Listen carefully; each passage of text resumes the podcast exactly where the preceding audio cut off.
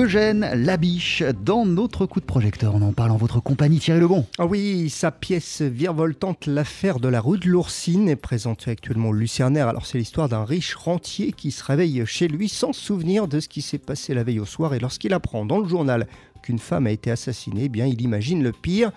C'est un spectacle où le rythme est essentiel, comme l'explique Justine Vultagio, c'est elle qui signe la mise en scène de la pièce. On avait vraiment envie de ce format-là, cette comédie très enlevée. On aime ce répertoire-là qui est gai et qui est assez direct et qui, nous fait du bien c'est pas pas facile à on a l'impression que les sujets sont légers que c'est du divertissement et que c'est facile mais en fait il y a vraiment une mécanique euh, c'est très rythmé très voilà très concis et si on est à côté de la plaque il y a des temps etc etc le divertissement prend pas en fait, ça fait flop.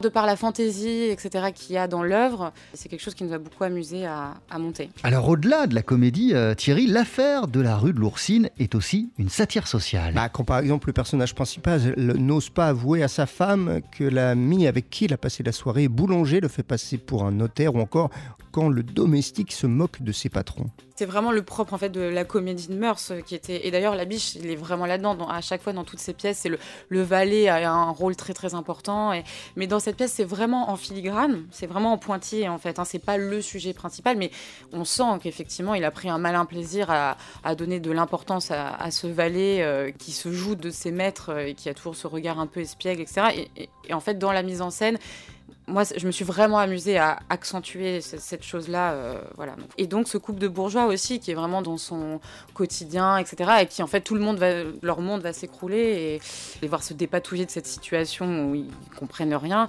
Et en filigrane, oui, en pointillé, il y a euh, ce contexte social où, voilà, où le public prend plaisir à avoir ce valet, à avoir tout d'un coup ce pouvoir euh, à l'insu de ses maîtres. Il y a aussi, Thierry, de la musique dans l'affaire de la rue de l'Oursine. Des chansons aussi, quelques pattes dedans. C'est comme en fait il n'y a plus de traces de la musique originale qui avait été utilisée pour cette pièce, eh bien Justine Vultagio a choisi des choses différentes notamment euh, la trompette d'un certain Ibrahim Malouf. J'aime beaucoup la musique de Ibrahim Malouf et, je trouvais que ça se prêtait bien pour clore en fait la pièce. Euh, pour le coup, il y a un anachronisme complet euh, et en fait, ce qui se passe, c'est que les, couplets chantés, qui sont eux vraiment dans le texte de Eugène Labiche, c'était des airs qui à l'époque certainement peut-être étaient connus, donc des airs à l'oral ou on ne sait même pas d'ailleurs. Hein. Il n'y a pas de traces du tout écrites de tous ces passages musicaux. Donc on avait fait une recherche, on était allé à la Cité de la Musique à Paris pour essayer de retrouver si oui ou non il y avait peut-être des enregistrements. Ou...